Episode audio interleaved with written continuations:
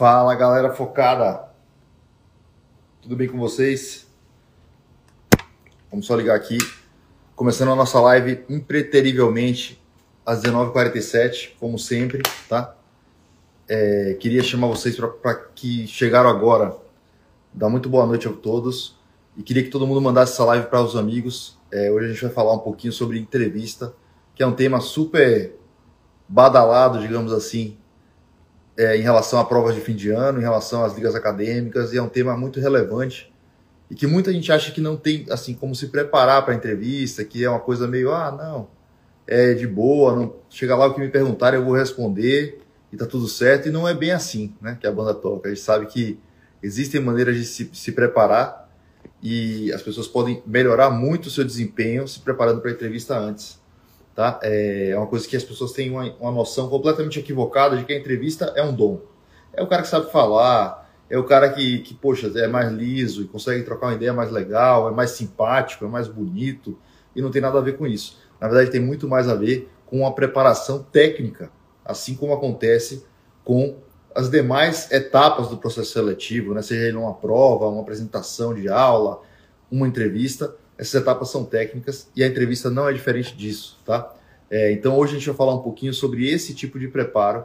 É só um tempo para o pessoal entrar aqui é, e daqui a pouco a gente vai entrar de fato no nosso tema principal.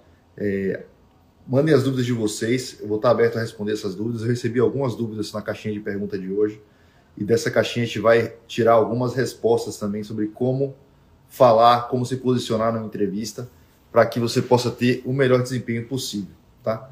É, o pessoal está entrando aí. Daqui a pouco a gente vai começar, vou dar só mais um minutinho aí para quem quiser entrar.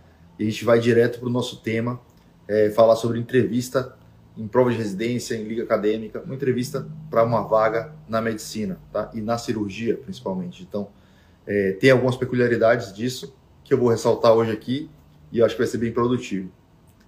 Beleza, vamos lá, três minutos de tolerância. É, vamos começando aqui. E é o seguinte, eu vou falar hoje sobre como se preparar para a entrevista e aí eu vou focar na nossa entrevista cirúrgica. Por que, que eu estou falando isso? Existe diferença, Marcelo, entrevista cirúrgica e entrevista clínica? Primeiro, eu tenho experiência para falar sobre a entrevista cirúrgica. É, eu nunca participei de uma entrevista para uma vaga de clínico, ou nunca participei de uma banca de clínica médica ou de uma especialidade clínica. Então eu posso falar a respeito do que se procura numa especialidade cirúrgica. Então eu vou falar especificamente disso. É, então, se você quer ser reumato, você vai aproveitar com certeza as dicas que eu vou dar aqui, mas talvez não sejam tão específicas quanto se você quer ser oftalmo, otorrino, cirurgião, procure uma vaga cirúrgica. Então, é, a ideia aqui é justamente esclarecer esses pontos. Então, a vaga de cirurgia tem algumas peculiaridades em relação à clínica, porque começa pela seleção. A gente seleciona um perfil diferente. O cirurgião, de uma maneira geral, tem um perfil diferente do clínico, um perfil de posicionamento, de comportamento, de atitude é, e que isso vai, de certa forma, tocar ou não o seu avaliador no momento da sua entrevista. Isso pode ser decisivo para você passar ou não passar nessa seleção de acordo com o seu comportamento e com a sua postura nessa vaga. Tá? Então, a primeira coisa é isso. Hoje a gente vai falar hoje sobre como, como se posicionar numa entrevista de cirurgia. Tá? É, a segunda coisa é que é muito importante a gente salientar por que, que Marcelo que veio falar, né? Por que, que não foi João, ou o time, ou Laura? A gente sempre tenta buscar quem teria mais afinidade para falar de cada tema. E eu estou falando aqui porque eu não estou falando coisas que eu necessariamente acho, que eu acho bacana, que eu acho legal. Eu já fui aprovado numa das principais residências do país, já fui reprovado de outras principais residências do país, então já tenho as duas experiências.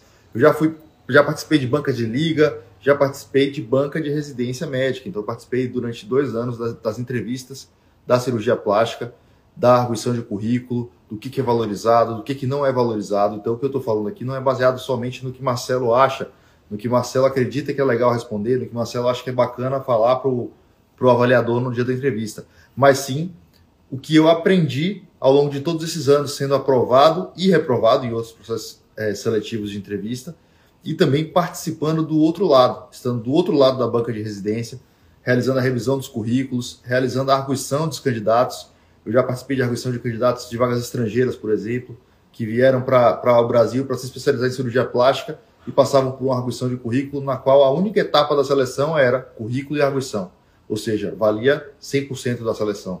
E já participei de situações em que você estava num processo seletivo de residência, no qual a gente entrevistava o candidato para saber se ia desempatar ou não, uma coisa que estava praticamente empatada ali, muito pau a pau, e a entrevista que ia decidir quem ia ser aprovado, quem não ia ser aprovado. Então, é, quem não valoriza essa etapa da entrevista também está vacilando nesse sentido. É uma etapa que, em muitos casos, é decisiva.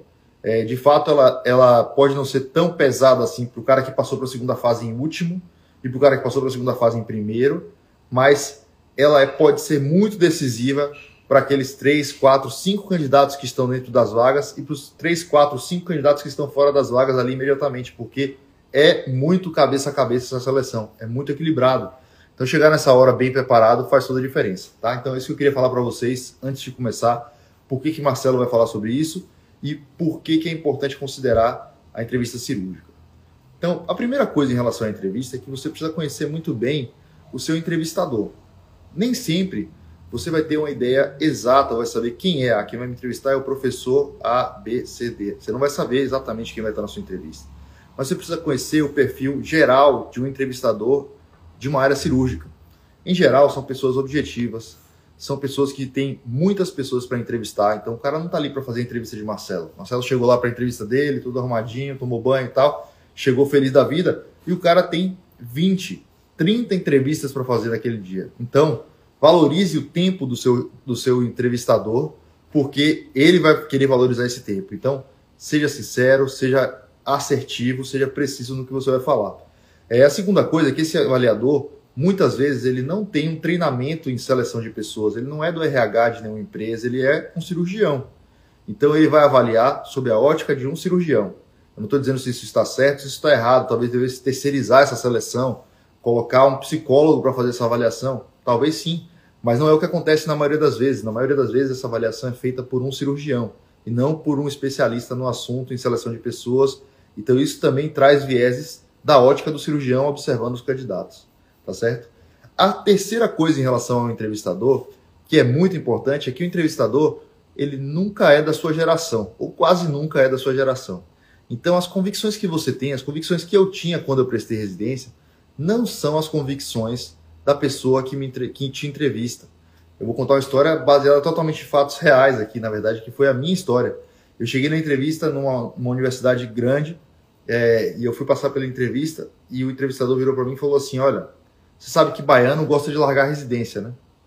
E eu falei: Olha, doutor, eu não sei, não estou sabendo. É, eu quero ser cirurgião, eu pretendo passar por todas as etapas que tem que passar, eu não vou largar minha residência. Estou decidido do que eu vou fazer e eu vou continuar.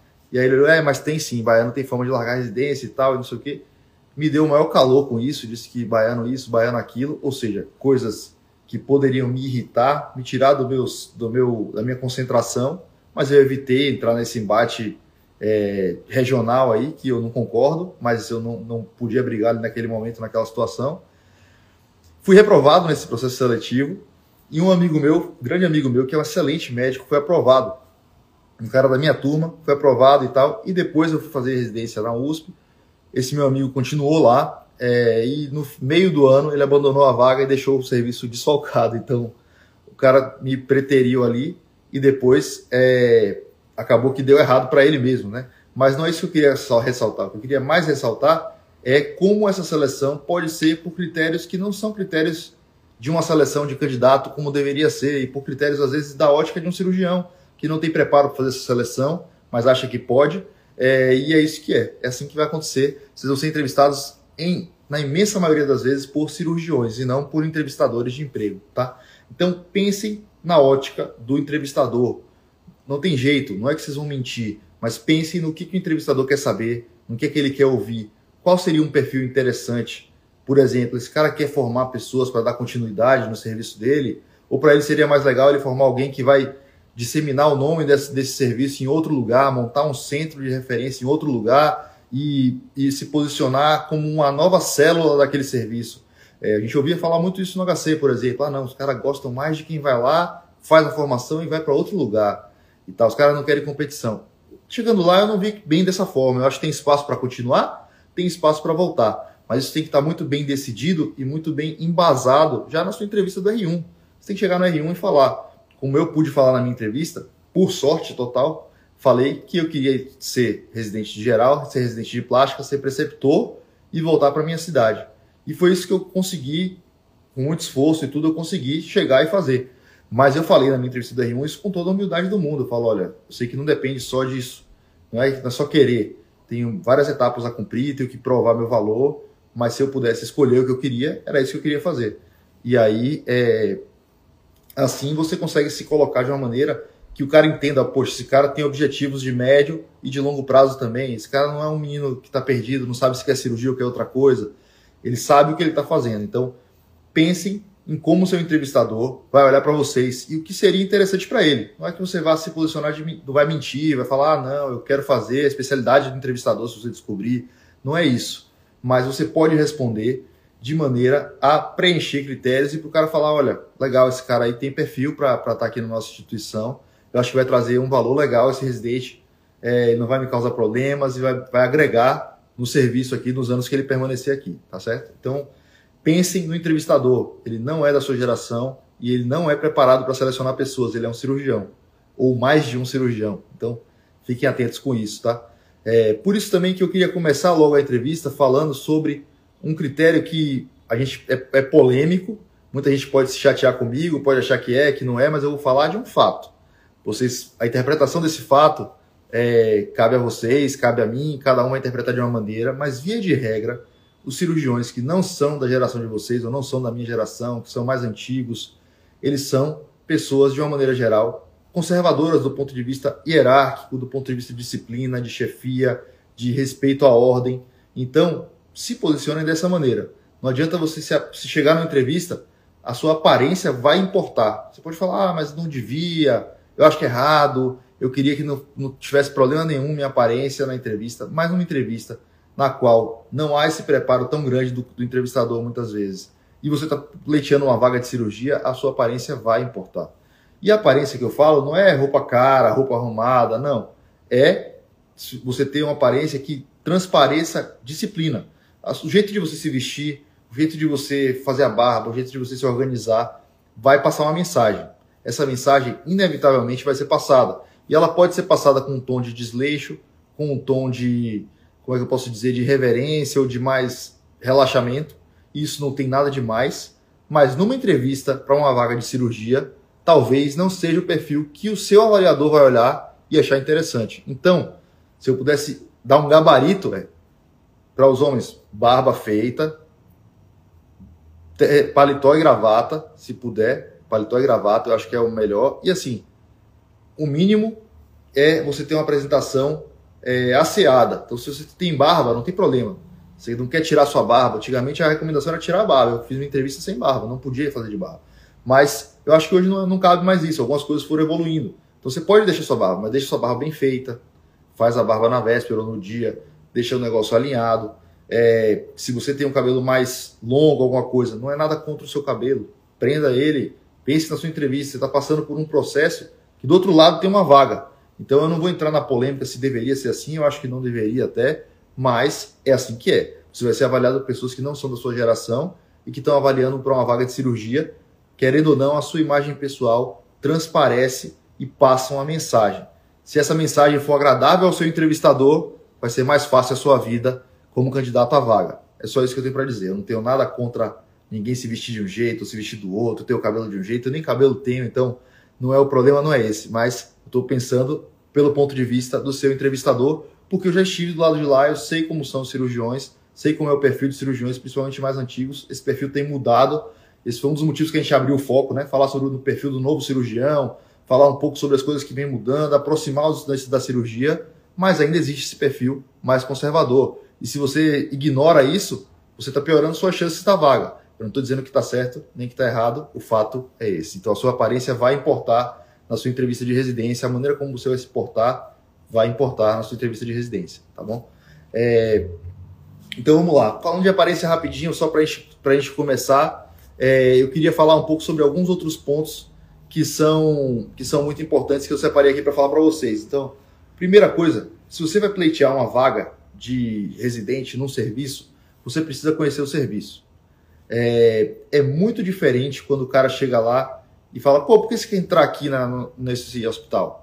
e você fala, não, olha, eu, eu sei que é um hospital que tem tal e tal e tal grupos, tem tal e tal subespecialidades, é um hospital muito forte em tal tal coisa, então que é uma área de meu interesse. Você direciona a sua entrevista e mostra que você é um cara que não está ali para brincar. Você está ali porque você conhece a vaga que você está entrando. Não é tipo assim, eu, eu vou fazer cirurgia geral porque eu quero fazer plástica depois e precisa fazer cirurgia geral antes. Aí eu descobri isso, aí eu vou fazer geral, queria fazer aqui. Ou onde eu passar. Não tem como. Você tem que se, em cada entrevista você tem que se preparar para responder falando assim, olha, o serviço que tem tantas cirurgias por ano, tem um volume tal, é legal, e você ressalta pontos positivos ou negativos de acordo com o serviço onde você está entrando. Por exemplo, eu fiz residência no HC, eu posso dizer, olha, o HC é um serviço muito completo, aqui o residente de cirurgia geral roda em todas as especialidades, é, existe a crítica de que não há tanto volume cirúrgico, mas eu sei que a minha subespecialidade, eu vou passar por uma prova que estar no serviço vai me ajudar, é, eu vou ter como me preparar e conhecer as rotinas do serviço melhor para prestar minha prova de, de, de subespecialidade. Então, tem diversas vantagens de estar aqui. Ou você pode estar no serviço de SUS que opera para caramba, não tem tanto academicismo. Você fala, olha, eu vou aqui, eu sei que eu tenho tantas cirurgias por ano, eu vou pegar muita mão. Eu acho importante o cirurgião ter habilidade manual e ter desenvoltura no campo cirúrgico. E é isso que eu quero desenvolver no meu, no meu período de cirurgia geral. Depois eu vou estudar e vou prestar minha prova de, de subespecialista, mas eu quero ter essa mão, eu quero ter essa formação completa como cirurgião geral. Então, o seu discurso não vai ser mentiroso, ele vai ser direcionado para o serviço onde você está pleiteando a vaga. Não adianta você chegar num lugar que não tem cirurgia vascular e falar, ah, eu queria fazer vascular e eu vim fazer geral aqui. Não adianta, você vai ter que inventar outra história, vai ter que criar uma história mais convincente do que isso. Então, é, pensem em planejar sua entrevista dessa forma. Você tem que direcionar e conhecer a vaga que você está pleiteando. Quantos residentes são? Quantas cirurgias por ano? Se você puder saber quantas cirurgias cada residente faz por ano, quantas cirurgias são do R2, quais são do R1, é, quais são as cirurgias que são de cada ano da, da residência, quais os estágios em que você roda, conhecer a vaga que você está entrando dá uma sensação muito boa para o avaliador de que você sabe o que está fazendo. Você não está ali porque você prestou prova em 10 lugares e apareceu ali, tá certo? Então, pensem em conhecer muito bem a vaga que vocês estão pleiteando, conhecer o hospital, conhecer os pontos fortes desse hospital e conhecer os pontos fracos então você pensa que não tem ponto fraco, mas tem, por exemplo. Uma vez, eu vou contar um caso aqui legal. Um estudante, um residente estrangeiro que estava querendo entrar na cirurgia plástica, estava é, no meio da arguição e foi perguntado para ele: olha, fala uma coisa. Ele estagiou lá durante o período de R2 dele de geral e ele queria virar residente de plástica lá. E aí foi perguntado a ele: ó, fala o que, que você não gostou do seu estágio de cirurgia plástica aqui no HC. Pergunta difícil, né? Pergunta capciosa, tem que ser uma coisa que não pese muito. É, e aí ele respondeu o seguinte, a seguinte resposta que foi muito legal. Ele falou assim: olha, eu acho que o centro cirúrgico é subaproveitado. Demora de rodar a sala e por isso a gente deixa de fazer muitas cirurgias que poderiam ser feitas no mesmo dia, porque demora de trocar, demora de limpar, demora de tirar um paciente, colocar o outro. Então, existem boas respostas mesmo para coisas negativas.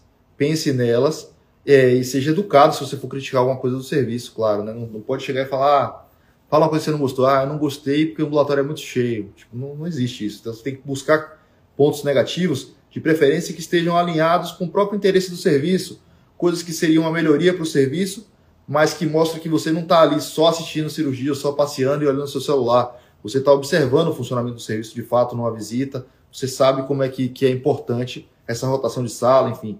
Tem coisas que você pode se posicionar de uma maneira inteligente mesmo se for solicitado a você fazer alguma crítica ao serviço pelo que você conhece. Então, conheça a vaga, é fundamental isso, tá? Conheça a vaga que você vai pleitear. A segunda, a terceira coisa, desculpa, falando da aparência, falamos sobre conhecer a vaga que você vai entrar. Então, é, a terceira coisa é que você precisa ter um currículo bem feito. É, seu currículo vai precisar estar impresso. Seu currículo tem que ser claro, tem que ser bem dividido. Então, a minha orientação com relação ao seu currículo é que, claro, o ideal é que durante a sua faculdade você tenha um currículo mais completo possível. E aí existe uma diferença entre o que o estudante valoriza, o que eu valorizava quando eu era aluno, e o que a banca valoriza. Isso é muito importante. Então, alguns serviços têm inclusive um barema, tem inclusive a pontuação para cada item, tá? E é legal você acessar isso antes, até mais novo mesmo, terceiro, quarto ano, fala com o cara do sexto ano, pô, velho, Queria dar uma olhada como é que é o edital da USP. Essa pontuação está no edital. Se você pegar o edital de residência médica de qualquer serviço, ele vai ter lá qual é a pontuação. Então, por exemplo, Se sua faculdade tem hospital próprio, isso vale um ponto. Não tem, vale menos. Sua faculdade tem internato de dois anos, acho que hoje muito raro ter internato de um ano e meio, mas antigamente era comum internato de um ano e meio. Então, tem pontos que você já tem só por estar numa boa faculdade. É, mas fora isso, você tem que olhar o que, que vai pontuar é, dentro da, da, desse, desse barema, né, desse, desse esquema. E aí você consegue se posicionar de modo a preencher esses critérios e ter um currículo um pouquinho mais completo. Mas dentro do que você tem, que é import, o importante é isso, né? Chegando na hora da entrevista, o importante é o que você fez, o que você não fez, paciência. É, é importante que você saiba que o seu currículo é a sua casa. Então, cara, se, assim, se gente brincar de esconde-esconde ou de tentar de polícia e ladrão dentro da minha casa, quem sabe mais da minha casa sou eu. Ninguém vai me pegar na minha casa. Então, o currículo é isso. Ele é o lugar onde você é o cara. Tipo, você sabe tudo que tem ali. Você tem que saber detalhes do seu currículo. Ele tem que ser estudado. Ah, não, não preciso estudar, é só responder o que me perguntarem. Não. Seu currículo tem que saber de ponta a ponta. Você tem que falar, olha, cada atividade que tiver no seu currículo, você tem que saber por que foi interessante fazer, por que não foi interessante fazer, por que, que você achou que foi legal fazer parte de tal liga, por que, que você achou legal fazer tal estágio voluntário, o que, que você aprendeu em cada atividade dessa. Se tiver um trabalho científico, você precisa saber esse trabalho inteiro. Você vai ter que parar e ler o seu próprio artigo. Mas, Marcelo, eu participei da, da confecção do artigo, eu coletei dados, eu fiz a revisão de literatura. Falei, tá bom, mas você lembra especificamente quantos pacientes tinha em cada grupo do seu artigo? É muito diferente. Se o cara pergunta para mim, ah, Marcelo, esse trabalho aí que você fez, você fala, ah, foi, foi, é, fiz esse trabalho aí, foi legal, a gente publicou, saiu numa revista bacana, é, fiquei muito feliz. É uma resposta. Outra resposta é, poxa, esse trabalho foi um trabalho, não era nada demais do ponto de vista metodológico, mas foi um estudo descritivo, no qual a gente separou dois grupos e a gente paiou por idade, e a gente comparou 140 crianças de um jeito com 147 crianças do outro, e a gente observou que havia uma diferença estatisticamente significante em tal, tal, tal resultado. Olha como é diferente, olha como está sendo específico, falando, olha, esse cara entendeu. Quando eu falo isso aí, eu estou resumindo, na verdade, todo o processo de produção científica. Eu estou olhando, o examinador ali, naquele segundo, ele olha e fala, não, esse cara aí sabe o que ele fez mesmo. Ele fez a revisão, ele ajudou a escrever o trabalho, ele sabe quais foram os achados, o que, é foi, por que, que o trabalho foi relevante. Ele não só coletou dados e jogou para o superior dele escrever o trabalho, não. Ele participou realmente da confecção daquele trabalho. Então, é muito diferente uma coisa da outra. Se você chegar lá e dar uma resposta específica, é muito diferente. Então, na minha, na minha é, faculdade, minha mãe e meu pai são médicos. Então, minha mãe falou: oh, filho, acho importante você se envolver com pesquisa, você entrar e ter um trabalho publicado e tal. E ela me encontrou um professor que foi excelente na minha iniciação científica. Talvez alguns de vocês conheçam, que foi o Dr. Birajara Barroso. Não tem problema nenhum citar o nome dele aqui, porque realmente sou muito grato a ele. É, e ele me orientou em alguns trabalhos que eram trabalhos metodologicamente muito simples, mas ele virou para mim e para minha irmã na época e falou assim, ó, vocês vão fazer tudo. Vocês vão revisar o prontuário, vocês vão revisar a literatura, vão fazer escrever o projeto, vão submeter ao comitê de ética, depois vocês vão coletar os dados, escrever os resultados, escrever a discussão, vocês vão fazer tudo. E vocês vão ser primeiros autores do trabalho. Então a gente publicou cada um um artigo em revistas internacionais como primeiro autor antes de chegar na entrevista. Mas quando você chega lá e você fala isso, o cara quer saber que você se envolveu, ele não quer saber só que você publicou e tal, ele quer saber que você participou ativamente daquele processo. Então, é importante você reler o artigo. Você tem que parar e ler o artigo que você fez, é isso mesmo. Você tem que estudar para a entrevista. E faz parte. Seu currículo tem que estar estudado. Você tem que saber exatamente cada atividade que você colocou lá. Tem que saber exatamente por que foi bom, por que foi ruim, o que você aprendeu é, para você saber defender o seu currículo. Então, defender o seu currículo é o que eu estou falando. Se alguém vier de polícia e ladrão na sua casa, você tem que saber fugir da polícia, não tem jeito. Você vai ter que saber se esconder no seu currículo e se achar também. Trazer a entrevista para o lado forte do seu currículo. Ah, Marcelo, como é que eu vou fazer isso? Eu falo, cara, você não fez nenhuma pesquisa na sua faculdade inteira? Tudo bem, é, é bem comum isso. Eu diria até que talvez seja normal. Quando você pega os candidatos, eu vou falar subespecialidade, tá? Os candidatos à cirurgia plástica, por exemplo, que eu avaliava os currículos, é, eu via que muitos não tinham publicação, não tinham apresentação oral em congresso que eles mesmos apresentaram. E a gente pode observar que isso não é tão raro assim. Mas o que você tem que saber é que dentro da sua casa você é o cara que sabe todos os cantinhos, todos os defeitos. Então, Você tem que ter boas justificativas para as falhas do seu currículo. Isso é muito importante, é fundamental. Se você sabe que você não fez pesquisa, você tem que ter uma boa justificativa por que isso aconteceu, ou uma boa resposta. Claro que o ideal é ter feito pesquisa, mas nem todo mundo consegue. Se você não conseguiu fazer a pesquisa, o ideal é que você tenha uma maneira forte, convincente de defender isso. Então você pode falar, por exemplo, que você entrou numa pesquisa, é, você começou a coletar os dados, a sua parte do trabalho era essa. Depois que você coletou todos os dados, você entregou para o avaliador e mandou para o comitê de ética, e o comitê de ética solicitou uma revisão e você procurou o orientador e ele cancelou o projeto. Então, não foi culpa sua exatamente aquele projeto não ter ido para frente. Aí você tentou uma outra coisa, busquei uma outra frente de pesquisa, fui lá e deu errado porque um motivo convincente, aconteceu algum problema, uma catástrofe, um incêndio no ambulatório. Não pode ser porque você ficou de boa e não fez nada. Mas eu já avaliei pessoas, candidatos à residência de subespecialidade, que não tinham nada no currículo. Eu fiz faculdade, eu fiz residência de geral. Basicamente era isso o currículo. E é impressionante, você fala, meu Deus, o que, é que essa pessoa estava fazendo durante oito anos de formação médica, né? Todo mundo faz alguma coisa, faz uma liga, faz um estágio, faz uma coisa, não tinha nada. Tinha praticamente, você espremia assim o currículo, saía. Faculdade e residência. Então evitem de chegar nessa hora com esse currículo. Tente fazer um currículo mais completo, que tenha extensão, que tenha pesquisa, que tenha atividades até de ensino, mas que você tenha uma formação completa, tá? Se não tiver, saiba defender. Esse é o ponto. Então você tem que saber defender. Poxa, fiz um trabalho de pesquisa, mas não publicou porque é isso, isso e isso. Ou então eu tive uma apresentação oral em congresso, mas eu não consegui apresentar porque tinha um residente. Acabou que o residente ficou como primeiro autor, ele precisava disso para o TCC da residência dele. Então foi ele que fez essa apresentação, mas tá legal, foi legal porque eu participei da elaboração do projeto, fiz tal e tal, tal coisa, eu aprendi como é que faz tal, tal passo da pesquisa e ele apresentou no congresso tal e beleza. Isso não tem problema nenhum, mas saiba defender o seu currículo, saiba explicar por que, foi bom, saiba explicar por que, que não foi bom, como você aprendeu. A outra coisa é aproveite as oportunidades. Então, gente, às vezes a gente pensa assim, poxa, mas eu não estou num grande centro de pesquisa e tal. Cara, aproveite as oportunidades que o seu lugar te dá. É, de repente você não tem mil pesquisadores na sua, na sua, universidade, na sua faculdade, mas tem um cara que, que desenrola, que faz com regularidade. Cola nele. Isso é outra dica que eu vou te dar. Não adianta você procurar fazer pesquisa com um cara que não faz muita pesquisa, que não tem regularidade. Procura alguém que publique bastante. Procura alguém que vai ter volume de publicação e que vai sobrar uma coisa para você liderar, ou pelo menos para você participar ativamente, seu nome entrar, e aí você vai construir o seu currículo. Então, minha dica sobre currículo é essa: o currículo é a sua casa. Na sua casa ninguém pode te pegar. Você tem que saber mais da sua casa do que qualquer outra pessoa. Então não tem como o cara te perguntar uma coisa e você não saber quando foi a época que você fez aquele estágio ou ele te perguntava, pô, por que você não fez extensão de tal coisa e você não tem uma boa explicação para algum defeito que você tem no seu currículo? Você tem que olhar para ele e falar, ó, ponto forte está aqui, aqui, aqui. Se aparecer, eu vou ressaltar. Os pontos fracos estão aqui, aqui, aqui. Se aparecer na entrevista, eu vou minimizar de uma certa forma, mas justificar de maneira convincente. Então, o currículo é fundamental na hora da entrevista. Conheça seu currículo a fundo, ele vai ter que ser estudado, tá? É, beleza.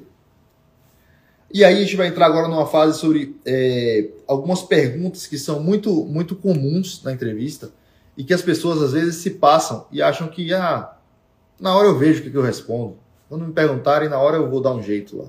Então, o que, que o entrevistador quer de um residente? O que, que um cara de uma liga quer de um novo membro da liga?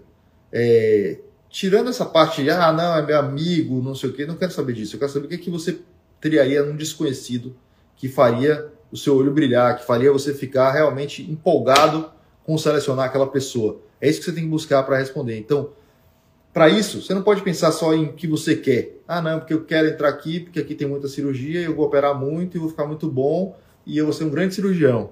Tá bom, mas isso aí é tudo para você. O que, que você vai entregar? O que, que você vai contribuir no serviço? O que, que você acha que você tem de bom que vai fazer a gente crescer aqui como serviço? Que você fala, poxa, mas o residente não vai fazer ninguém crescer? Mas você fala, velho, como é que você vai contribuir?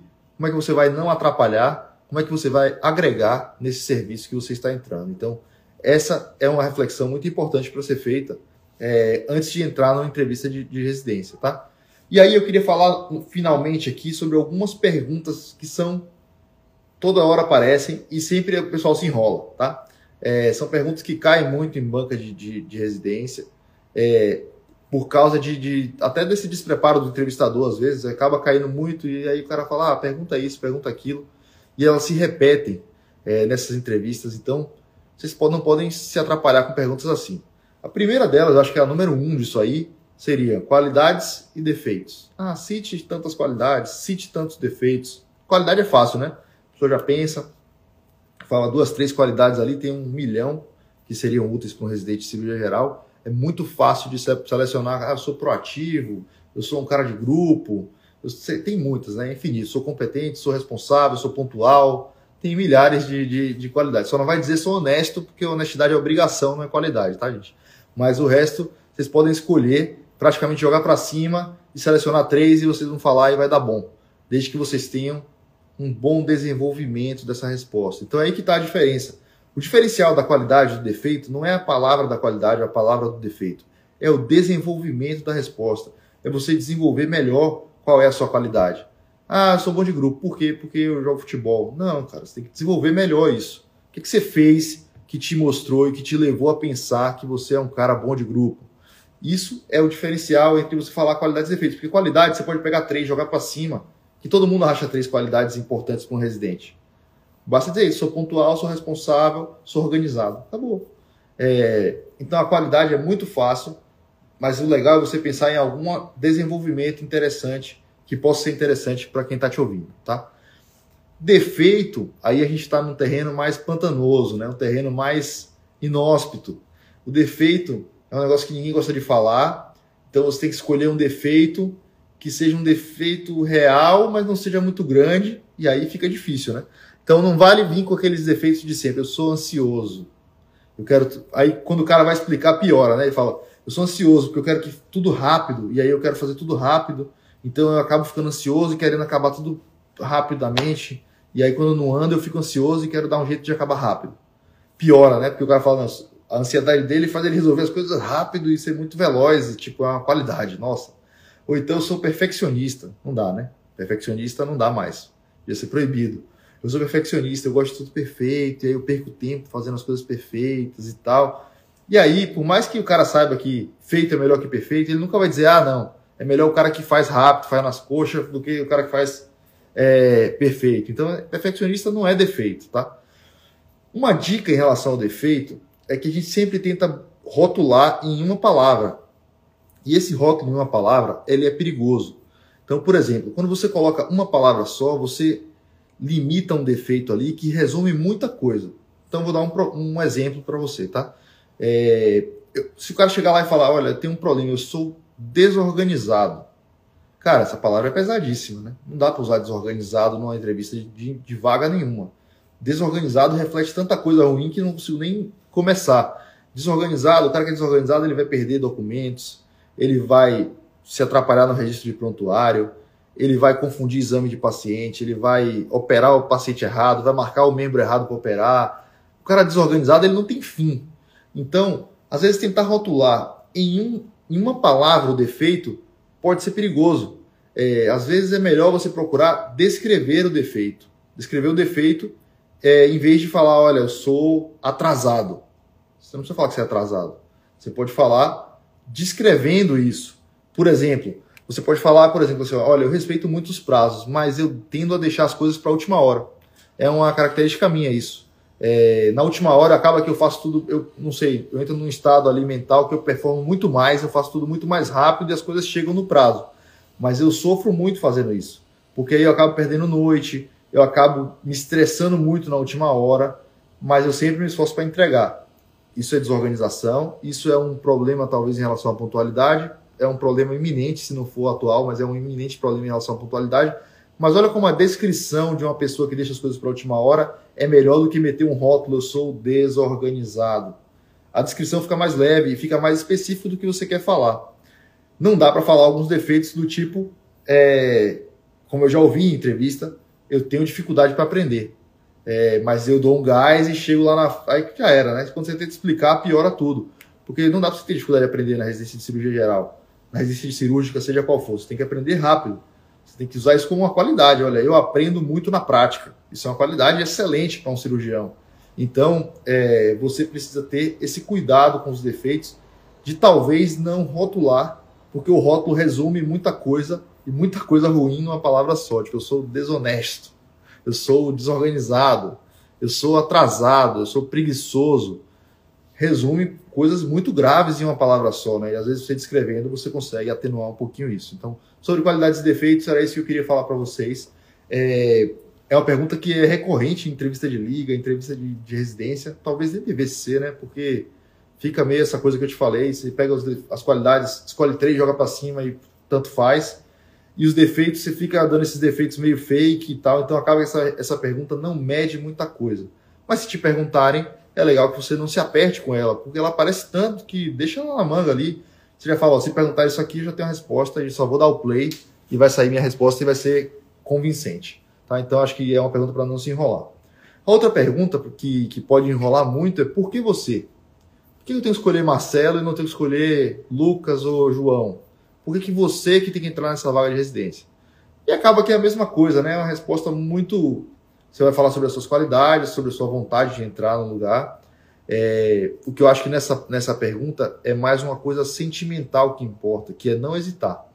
Você não pode balançar, ficar, ah, é, não sei, tem muita gente boa e tal. Você não precisa passar por cima de ninguém, mas você tem que estar bem seguro de por que, que você deve ser selecionado para essa vaga. Por que, que você vai agregar, então é um diferencial, não é? Ah, por que você? Porque eu quero muito, porque meu pai fez residência aqui, eu queria fazer também. Não. Você tem que falar por que, que você vai trazer de valor com você. O que, que você vai entregar. Pense mais no que você vai entregar do que no que você vai receber. O que você vai receber é automático. Está pronto lá. O hospital está funcionando, as cirurgias estão acontecendo.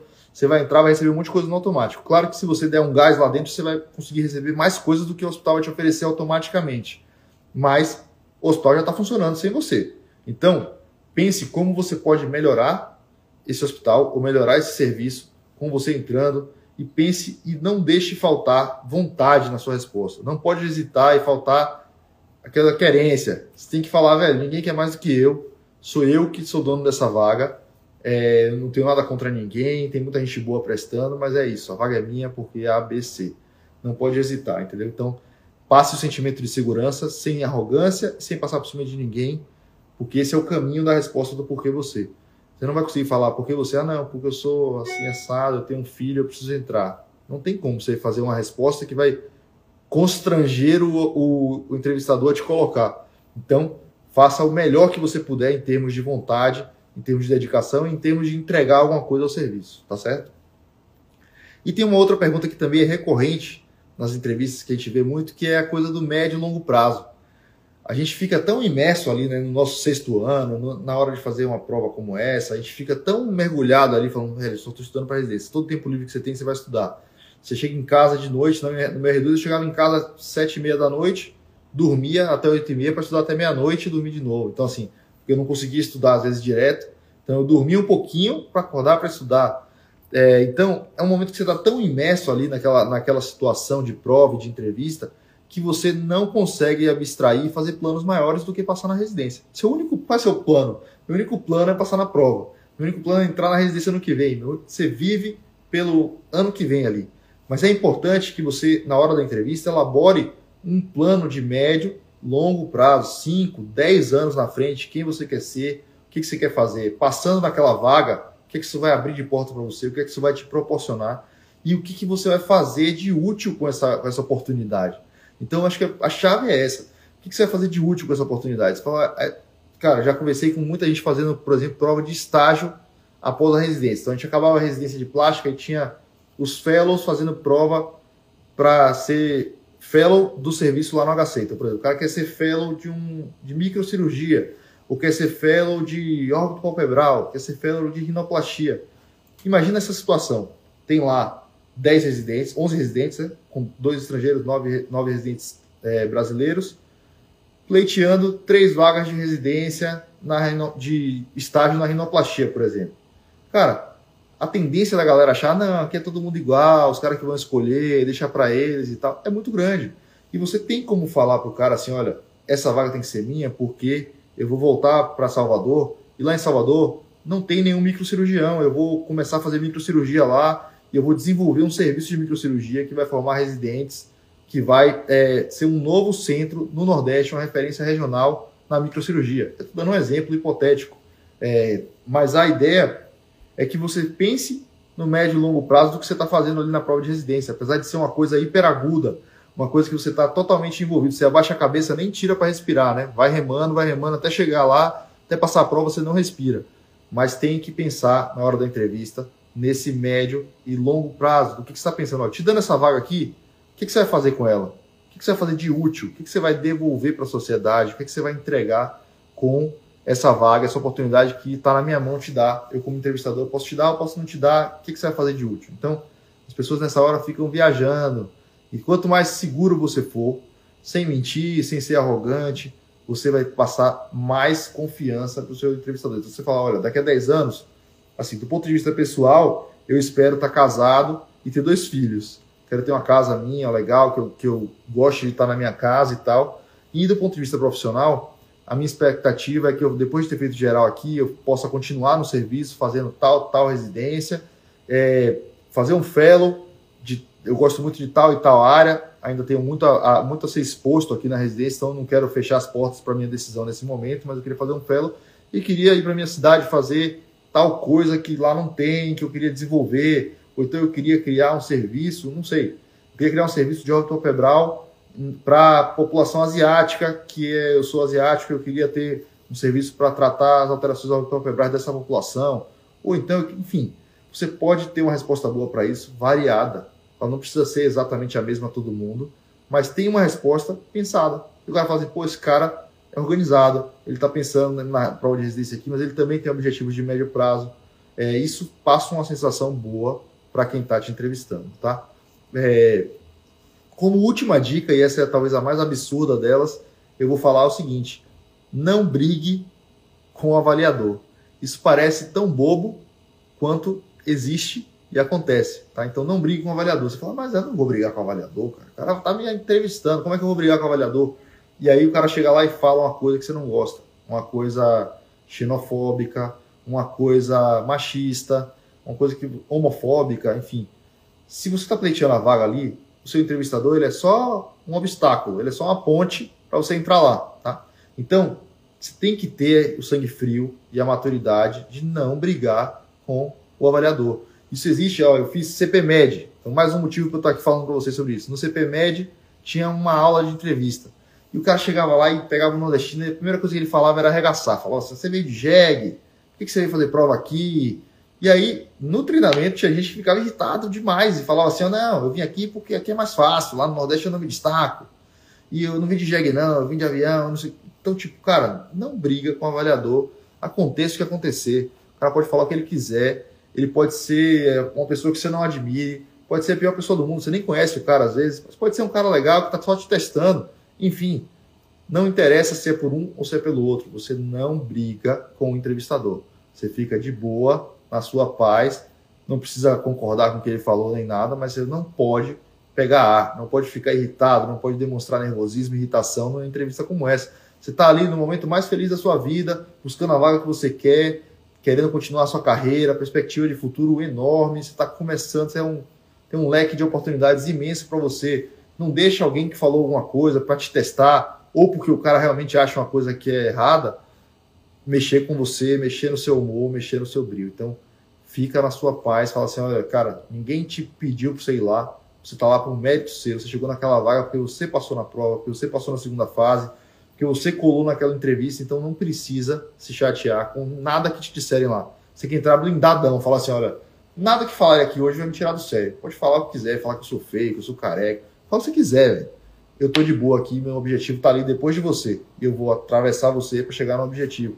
É isso aí que você tem que pensar em relação ao seu, seu entrevistador numa prova de residência. Então, gente, era isso que eu queria falar para vocês. Se vocês tiverem alguma dúvida sobre entrevista, manda para a gente. O Foco vai ter o maior prazer em responder. Se quiser me mandar um direct, eu também estou totalmente à disposição. Eu espero que vocês tenham gostado da nossa live de hoje. É... A ideia era passar justamente coisas que a gente vê que se repetem no comportamento na entrevista, coisas que se repetem em termos de perguntas sobre a entrevista e que às vezes a gente não percebe e não se prepara de maneira adequada por achar que a entrevista é um dom, é o cara que fala bem, é o cara que desenrola melhor e não é. A entrevista é técnica. Você pode se preparar muito bem para a sua entrevista e ser convincente na sua entrevista. Boa sorte para todo mundo. Quem tiver qualquer dúvida, eu estou à disposição.